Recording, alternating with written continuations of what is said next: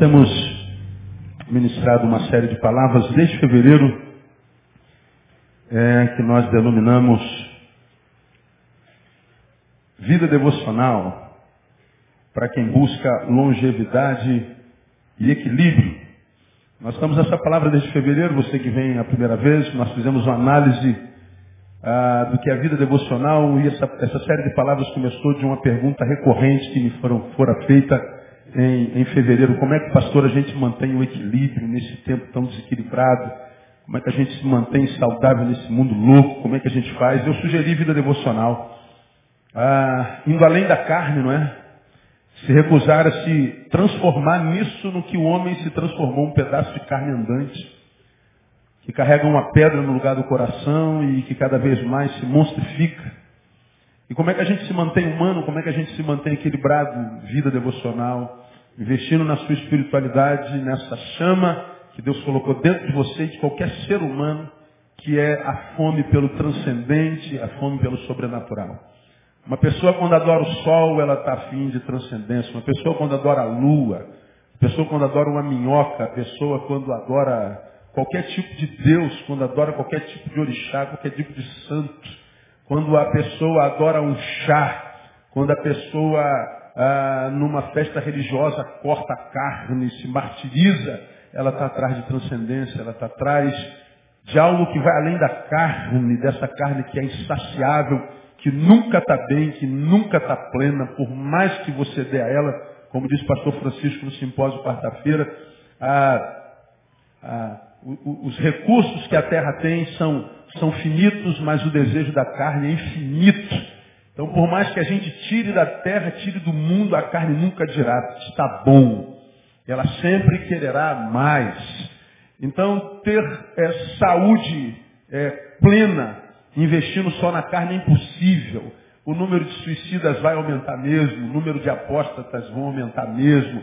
A violência não tem como parar esse negócio. Ah, não tem jeito a não ser vivendo uma espiritualidade saudável. Espiritualidade saudável se encontra muito pouco dentro da igreja evangélica, que a gente tem um monte de hipócrita, um monte de mentiroso, um monte de religiosos. Mas gente que vive o evangelho de fato de verdade é meia dúzia. E a gente conhece muita, muito pouca gente que vive isso. E tem no meio da multidão são consumidores, gente que está aqui querendo se dar bem, querendo tirar algo de Deus, querendo se dar bem na vida, querendo meter a mão no bolso de Deus. Se diz noiva de Jesus, mas uma noiva que quer lhe dar o golpe do baú. Essa é a grande verdade. A gente só não tem coragem de pregar isso, de dizer isso, porque a gente fica queimado, né? nossa imagem fica queimada. Então a gente não prega essas coisas na igreja evangélica no Brasil, até porque quem está aí na mídia precisa vender um produto e para vender um produto não pode dizer toda a verdade, senão não vende. Então nós vamos vivendo essa espiritualidade mentirosa, de frequência a culto, de frequências a eventos e tal. Mas na essência, o que a gente vê é gente infeliz e realizada, gente decepcionada com Deus e não adianta dizer que não é porque eu estou nisso há vinte e tantos anos e lido com gente todo dia, sei do que, que eu estou falando, que a gente tem é que guardar a nossa alma. E para a gente ter essa alma guardada, nós falamos, precisamos investir na vida devocional. A vida devocional que vai além do templo, que vai além do ajuntamento, vai além da reunião, da campanha, vai além do monte, vai além da performance. Então nós fizemos uma análise da, da, da vida devocional do povo hoje Vimos as consequências desse tipo de vida devocional na sociedade e parece que Oséias está dando uma biografia do tempo que se chama hoje, do dia 4 de novembro de 2012. Impressionante. E vimos as consequências dessa espiritualidade mentirosa no indivíduo, na pessoa, cada um de nós. É? Bom, nós fizemos análise dessa, dessa devocionalidade e hoje nós vamos começar a, a, a, pensar sobre o que, puxa pastor, eu estou nessa devocionalidade, eu não consigo essa, essa essência dentro de mim, eu não consigo esse equilíbrio, não consigo essa vida. E, e como é que eu faço para ser curado? Como é que eu faço para ter a bênção da longevidade, a bênção da permanência? Como é que eu faço para não ficar louco, não virar um religioso seco, frio, infeliz, com aparência de santo? De, como é que eu faço? Como é que, como é que reverte esse quadro dessa espiritualidade tão performática, é, congregacional, de ajuntamento. Como é que a gente faz?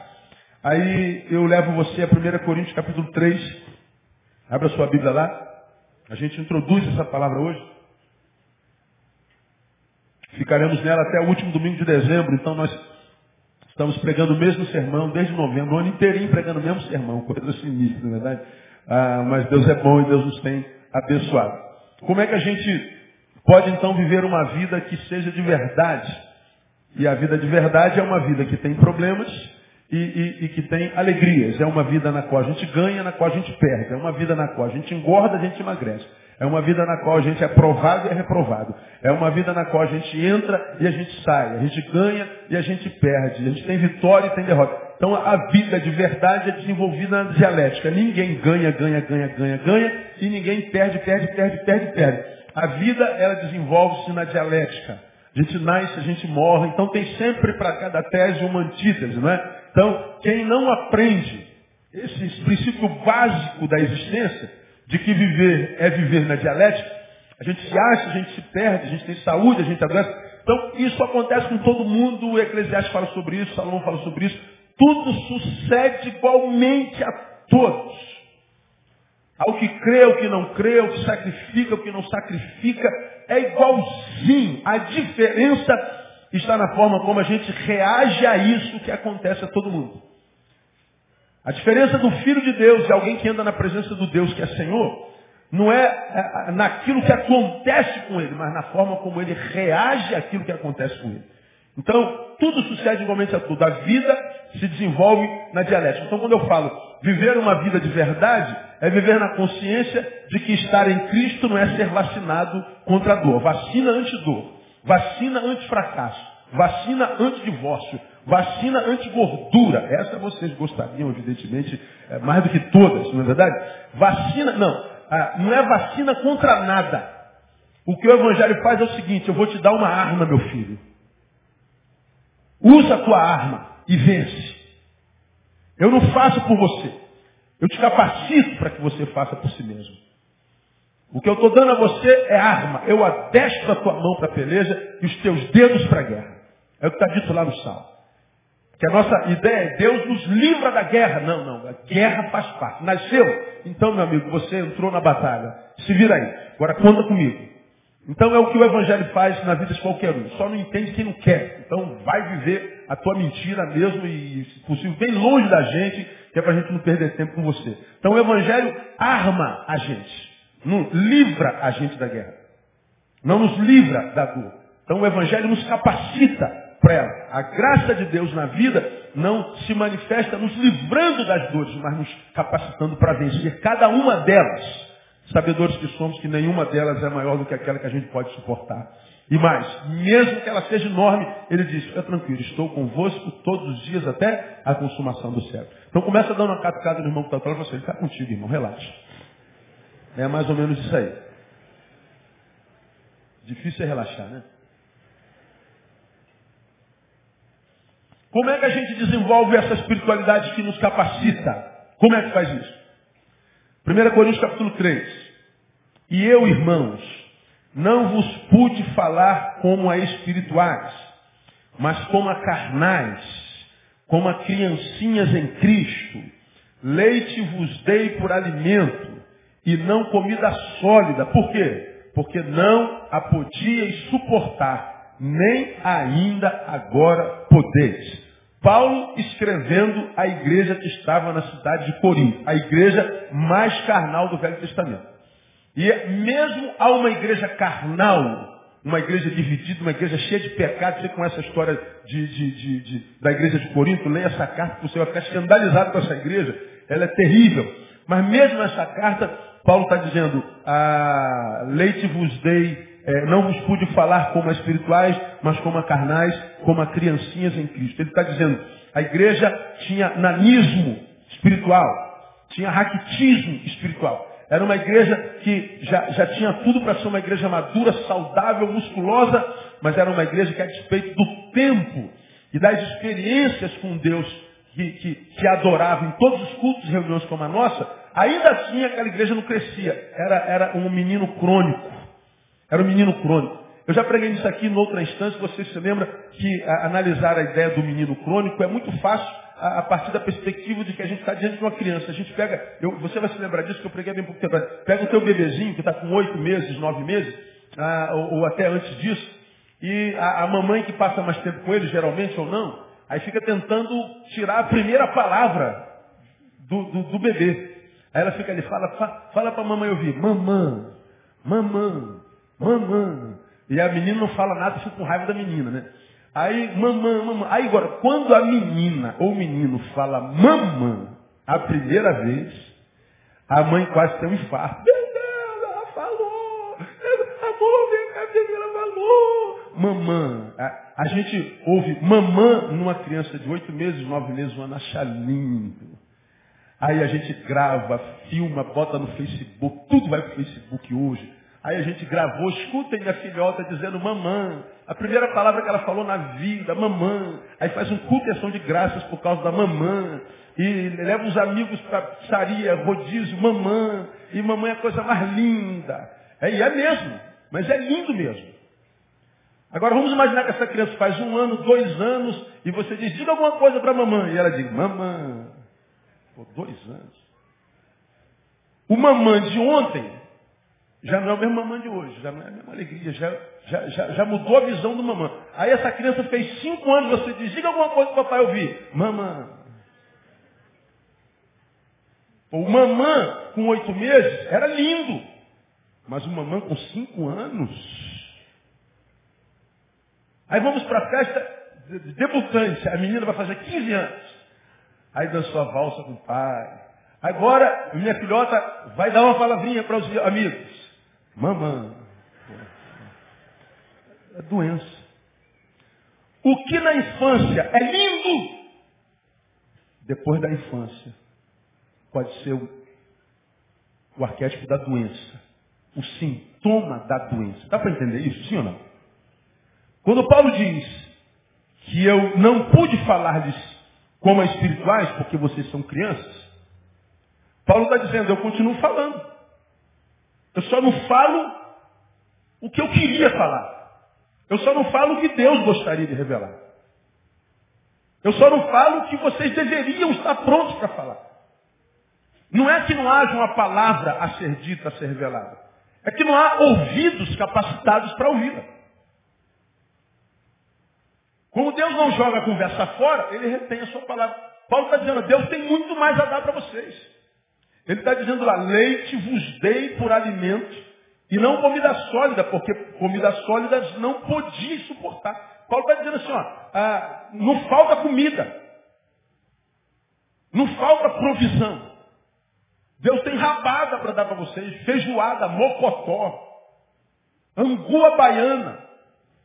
Ele tem tudo isso, mas tem que dar mamazinho, conta gota, leitinho.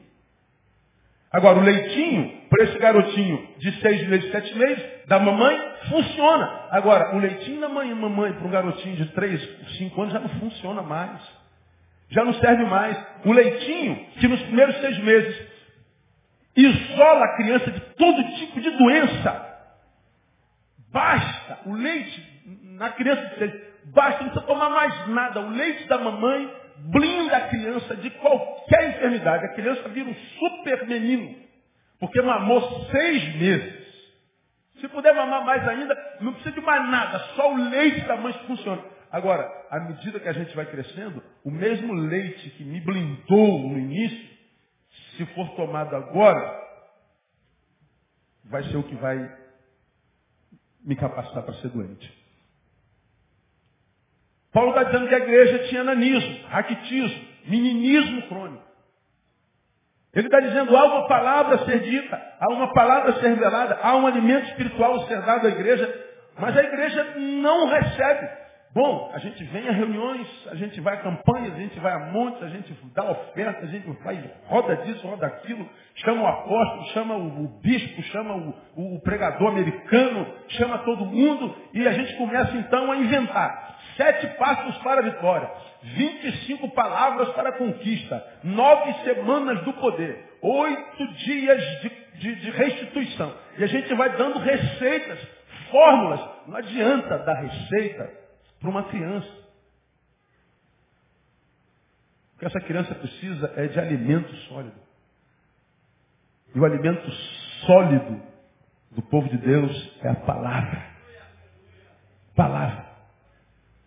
A fé vem pelo ouvir a palavra. Palavra, palavra, palavra. Eu tenho pregado isso aqui há 20 anos. A fé entra pela orelha.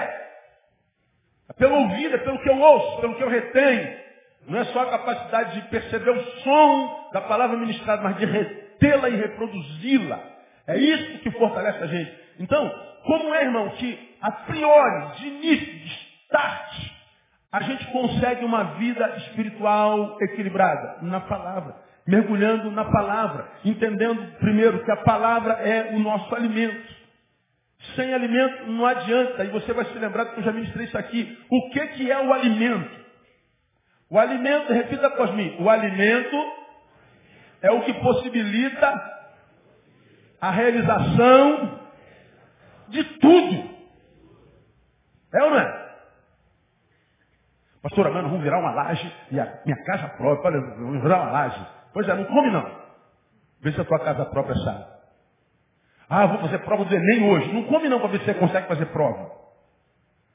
Ah, pastor, minha esposa estava doente e, e, o médico falou que há 40 dias, né? Há 50 dias, mas o médico falou que hoje pode. Hoje é o dia, pastor. Não se alimenta não para ver se hoje é o dia. Não é?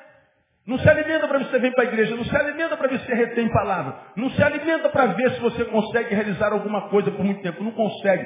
O alimento, ele é só aquilo que nos capacita para fazer qualquer coisa espiritual, humana, existencial, familiar, se não houver alimento saudável, nós não conseguimos realizar nada. E quem consegue realizar alguma coisa o faz por pouco tempo. Portanto, será logo um frustrado. Um frustrado.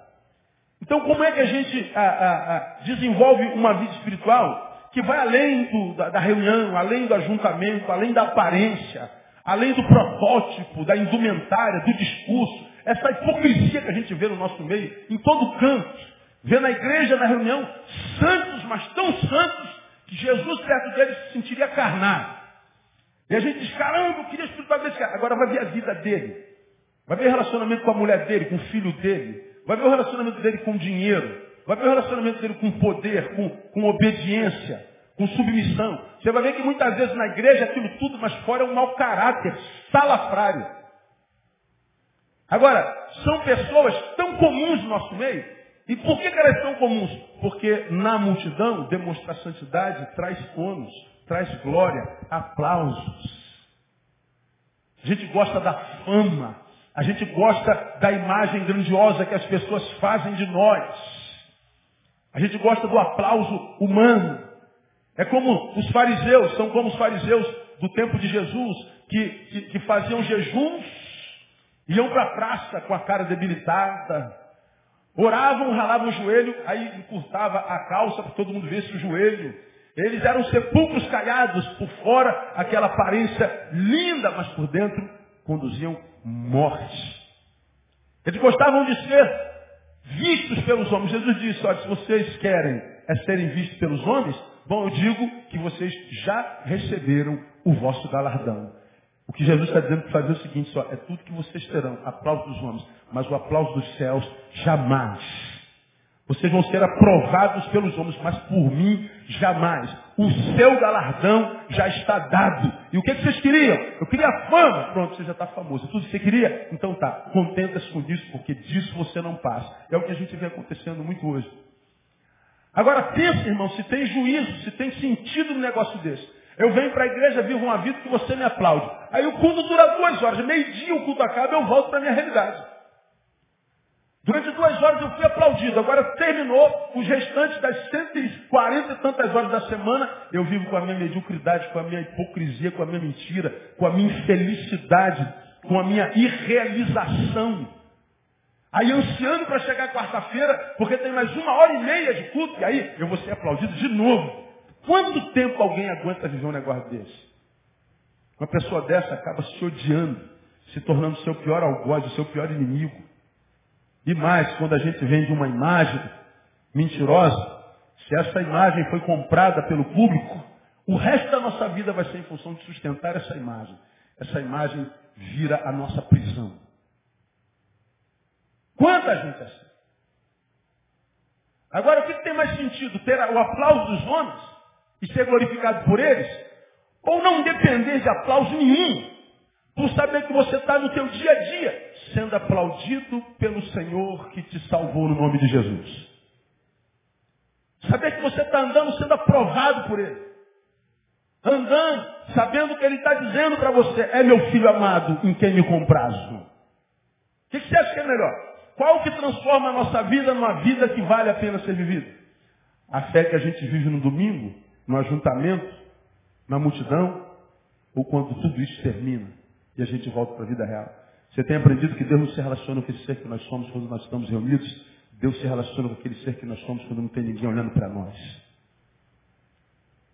E quando a gente tem essa consciência que Deus se relaciona com o Neil que eu sou quando não tem ninguém me olhando, aí eu vou entender o que é a justiça de Deus. Porque há muita gente decepcionada com Deus, frustrada com Deus, abandonando a Deus, não entendendo a Deus, porque ele acredita que Deus vai abençoar a proporção daquilo que você é na multidão, a proporção da quantidade de cultos que você assiste durante a semana, a proporção da, da, da roupa que você veste, que parece roupa de vaso. Ah, não, ele te abençoa em função daquele ser que você é quando não tem ninguém te olhando. E só eu sei quem eu sou quando não tem ninguém me olhando, e só você sabe quem você é quando não tem ninguém olhando para você. Agora pega esse ser que você é quando não tem ninguém olhando para você e diga que o que você vive hoje não é muito mais do que você merece. Como você tem aprendido, quem está debaixo da misericórdia de Deus, quem entrou debaixo da luz de Deus, a primeira graça que essa luz gera em nós é fazer com que nós nos enxerguemos. E quem se enxerga, irmão, não tem como viver senão com espírito de gratidão. Porque a gente vai entender que se não fosse as misericórdias do Senhor, nós já teríamos sido o quê? Consumidos. Então nós, muitos de nós, sofremos porque alguma coisa nos está faltando. Mas se a gente se enxergasse, dá glória que você está vivo, irmão. Não era para estar tá faltando só isso, não. Às vezes era para ter sido queimado, um raio era para ter caído na tua cabeça. E estar tá vivo já é uma razão para você celebrar. Diga para quem está do seu lado, tu era para estar tá morto, irmão. Então não reclama. Não é? Bom, só introduzir, vou ter que parar aqui porque tem ceia, né? Ei, meu Deus do céu, uma palavra tremenda. Na próxima domingo a gente volta. Eu vou estar aí todos os domingos de novembro, com exceção do último de manhã. Noite eu estou aí. Do resto, só estou ausente dois domingos até o final do ano, de manhã. O resto todo estou Domingo que vem eu estou aqui. Então, a primeira coisa para a gente viver uma espiritualidade saudável. Palavra de Deus. Diga palavra de Deus. Por que palavra de Deus? Porque a palavra de Deus é o nosso alimento. O que é o alimento? O alimento é aquilo que possibilita tudo. No domingo que vem, eu volto para esse texto e vou mostrar para vocês, vou dar a vocês alguns, alguns, uh, alguns bisus de como a gente pode manter uma vida de relacionamento com a palavra é, duradoura. Para que a gente não se transforme é, naquilo que esse irmão que está do seu lado se transformou. Ele olha para a Bíblia e diz, estou contigo e não abro. Eu tenho pregado sobre isso aqui. Não é? Então, para que você não se transforme nisso que esse irmão que está do seu lado se transformou, né? alguém que olha para a Bíblia e diz, estou contigo e não abro, ah, como é que a gente abre essa palavra frequentemente? Como é que a gente faz? Vou dar algumas dicas para que a gente não caia no erro que eh, se comete há muito tempo. A gente separa aquele horário. Todo dia às 5 horas da manhã. Todo dia ao meio-dia. Todo dia à meia-noite. Aí você vai, você, vai, você vai sacralizando horários, sacralizando lugares. Aí o lugar não é santo, nem a hora é santa. Mas o ato de ler a palavra é uma ação santificada. Quando a gente sacraliza lugares e horários para desenvolver uma atividade santa espiritual, nós estamos, aspas, é, misturando o sacro e profano. Nós temos que ter cuidado com metodologias, com receitas prontas. Temos que ter cuidado com, com, com, com aquelas coisinhas que estão escritas. Cuidado com os livros que você lê, 25 passos para a vitória, 7 passos para a conquista, 12 passos e meios para cuidado. Eu não sei quais livros eu leio, mas os que eu não leio, eu sei fácil. Quando ele diz assim, receita, eu nem, nem passo perto dele. Doze passos, quinze passos, sete semanas, doze maneiras. Vaza desse negócio. Porque não tem receita pronta para a vida. A vida é ilógica, porque o Deus que a criou é ilógico. Tem tanta gente boa vivendo desgraçadamente e gente que não vale nada, aparentemente em vitória. Qual é a lógica? Por que, que coisas ruins acontecem a pessoas boas? Por que coisas boas acontecem a pessoas ruins? Não tem lógica. Então nós queremos, nesse mundo que jaz no maligno, digamos profano, viver uma vida espiritual através da lógica. Não dá. Então vou dar alguns, alguns insights para os irmãos, pastor, porque uma coisa em comum todos nós temos o desejo de sermos muito melhores do que aquele crente que a gente é hoje. Você deseja isso, amém ou não? Quantos aqui, sinceramente, gostariam, mas gostariam mesmo, de agradar a Deus, de Deus olhar para você e falar assim, cara, esse é meu filho, esse mulher, eu amo demais, que orgulho que eu tenho dessa menina, esse meu filho, toda vez que eu falo desse meu filho, eu me arrepio todo, olha que filho maravilhoso, esse é meu filho. Quem gostaria de ser esse filho para Deus? Diga assim, eu gostaria disso. Todos nós gostaríamos. A gente só não consegue. Não é? Agora, querer, todos nós queremos. O querer, ele já fez. O efetuar é que demora um pouquinho. Então, ele, não é método, é um, é um, é um modus vivendi. Eu não estou falando que eu cheguei lá, estou longe disso, vocês sabem disso, eu estou muito longe disso. Mais longe do que o que você imagina. Mas, ah, ah, dá para caminhar. Sem fantasias, sem é, essas espiritualizações que, que, me transformam num ser muito melhor do que você e que te faz crer que a minha oração é mais poderosa que a tua, que Deus me ama mais do que a você, que eu faço parte de uma classe superior é, dos Dalits da, espirituais e dos Brahmanes espirituais. Não, não, é, somos a mesma porcaria. Mas uma porcaria que Deus resolveu amar. Somos menos que nada, mas o nada que Deus resolveu chamar de matéria-prima. E um nada na mão de Deus pode ser tudo para a glória de Deus. Então é com simplicidade, não tem mágica. Não tem mágica. Então no domingo que vem, uma vez que nós já sabemos que a palavra de Deus é alimento e alimento possibilita tudo, a gente vai então é, ler nem só de pão vive o homem, mas de toda palavra que procede da boca de Deus. Como é que a gente se alimenta dessa palavra? Como é que a gente tem contato com essa palavra? Como é que a gente pode fazer para internalizar essa palavra? Como é que a gente pode fazer para que essa palavra seja a nossa bússola, seja o nosso norte? Como é que a gente faz? Não tem mágica nenhuma, não tem mistério nenhuma. É possível a qualquer um dos irmãos. E uma coisa em comum nós temos. Todos nós queremos essa palavra. Né, amados? E que Deus nos abençoe para que nós possamos praticá-la no nome de Jesus. Vamos aplaudir o Senhor, vamos celebrar a nossa comunhão.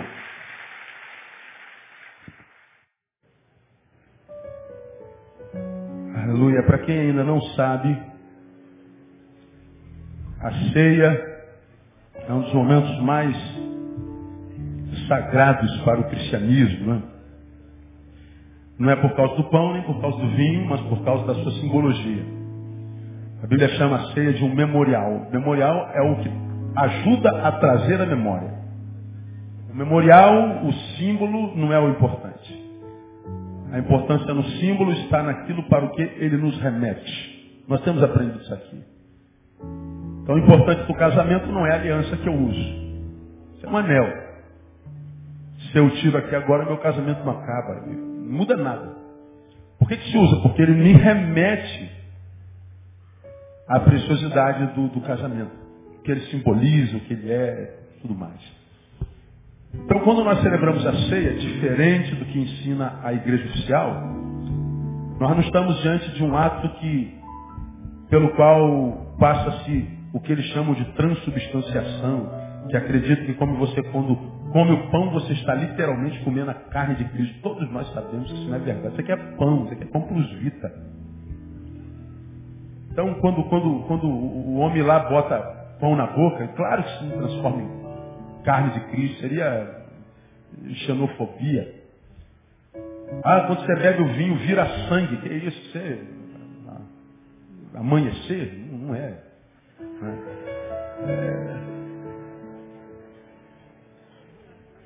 Saga crepúsculo? Não, não. É, é vinho.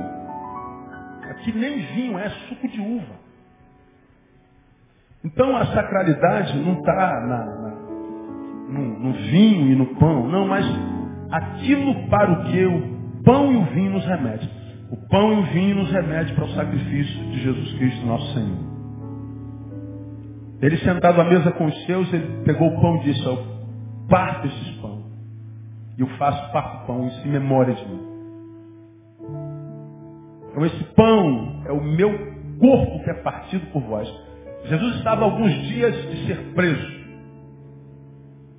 traumatizado, arrebentado, vilipendiado e crucificado e morto. Então ele diz, gente, eu vou ser partido. Jesus estava revelando aos seus discípulos que sabia o que, ia passar.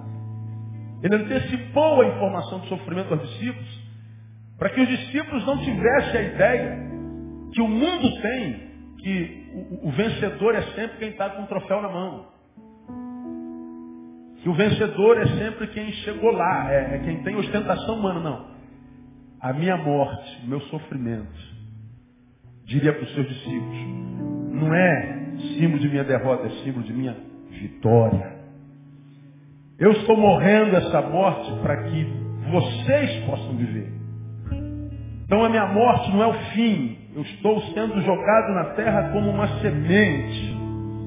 Então, quando vocês me virem humilhado, traspassado pelo prego, pela lança, humilhado, coroado com espinhos, não imaginem que eu seja aquilo que você está vendo. Aquele corpo está sendo partido por vós. Ele está dizendo lá na cruz eu estou levando as dores que na vida de vocês seriam insuportáveis.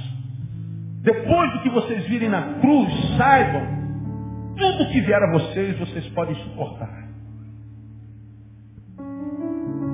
Depois da cruz, nada será insuportável. Portanto, eu estou, como eu tenho dito nos últimos meses, eu estou viabilizando a vida. A vida será possível por causa da minha morte. Agora, não pensem que a morte vai me vencer. Eu vou ser partido, mas isso acontecerá numa sexta-feira. Mas lembre, depois de toda sexta-feira tem um sábado, depois de todo sábado tem um domingo. No domingo eu volto em glória, eu volto em majestade. Para vocês entenderem que nem a morte pode com o Senhor que vocês escolheram servir. Nem a morte. E ele diz para os seus discípulos que a morte é o último inimigo a ser vencido, mas vai ser vencido. Por ele foi o primeiro. Né? Foi o primeiro. Então, o pão simboliza o corpo partido, arrebentado, e foi por amor a mim, por amor a você. Jesus tinha poder para sair daquela cruz brincando. Jesus tinha poder para transformar sua mão em bronze e o prego não entrava. Jesus tinha poder, como disse no deserto. Se eu quisesse, eu rogaria meu pai, ele mandaria milhares de anjos. Ele não fez isso. Porque a cruz tem propósito. Ele tomou sobre si as nossas dores, diz a sua palavra. O castigo que nos traz a paz estava sobre ele. Pelas suas pisaduras, pelo seu esmagamento, nós fomos sarados. A vida só é possível por causa do sacrifício de Jesus. É o que nós trazemos à memória e dizemos obrigado. Porque tu morreste da nossa morte para que nós pudéssemos viver a tua vida. O sangue, o vinho, é símbolo do sangue. O sangue que foi derramado o sangue pelo qual ele diz, vocês serão purificados. Porque até Jesus, o pecado era expiado, perdoado, com derramar do sangue de um animalzinho, de um bode, de um touro, de uma cabra. Jesus diz, não, agora não é mais cabra, mais bode inteiro. Eu vou fazer o sacrifício final. O meu sangue paga a dívida de todas as gerações. Não há mais escrito de dívida contra nós, diz a sua palavra. Como a Dilce cantou, por causa dele, nós somos livres. Você não deve mais nada ao diabo, louvado seja o nome do Senhor. Quando ele vem cobrar, ele vem tentar sorte, vai que cola, não é? E alguns acham que ainda estão devendo, porque não são o que deveria ser não. Teu pecado já foi pago, tua dívida já foi paga.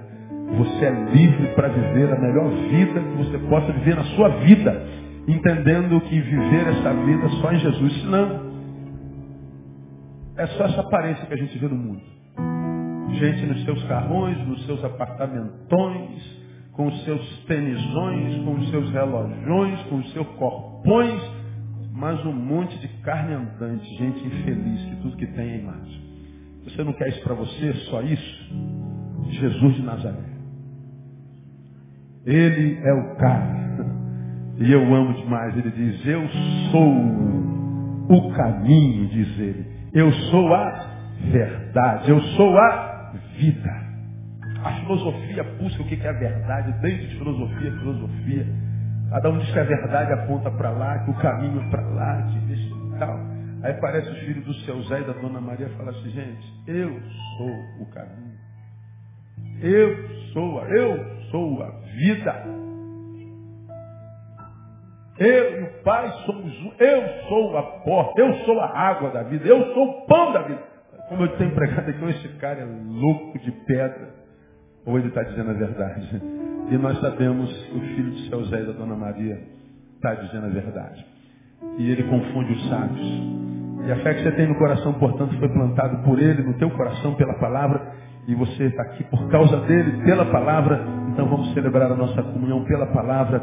E vamos sair para viver uma vida que vale a pena ser vivido. Para a glória do seu nome, no nome de Jesus. Vamos aplaudi-lo bem forte. Vamos celebrar. Nada além do sangue.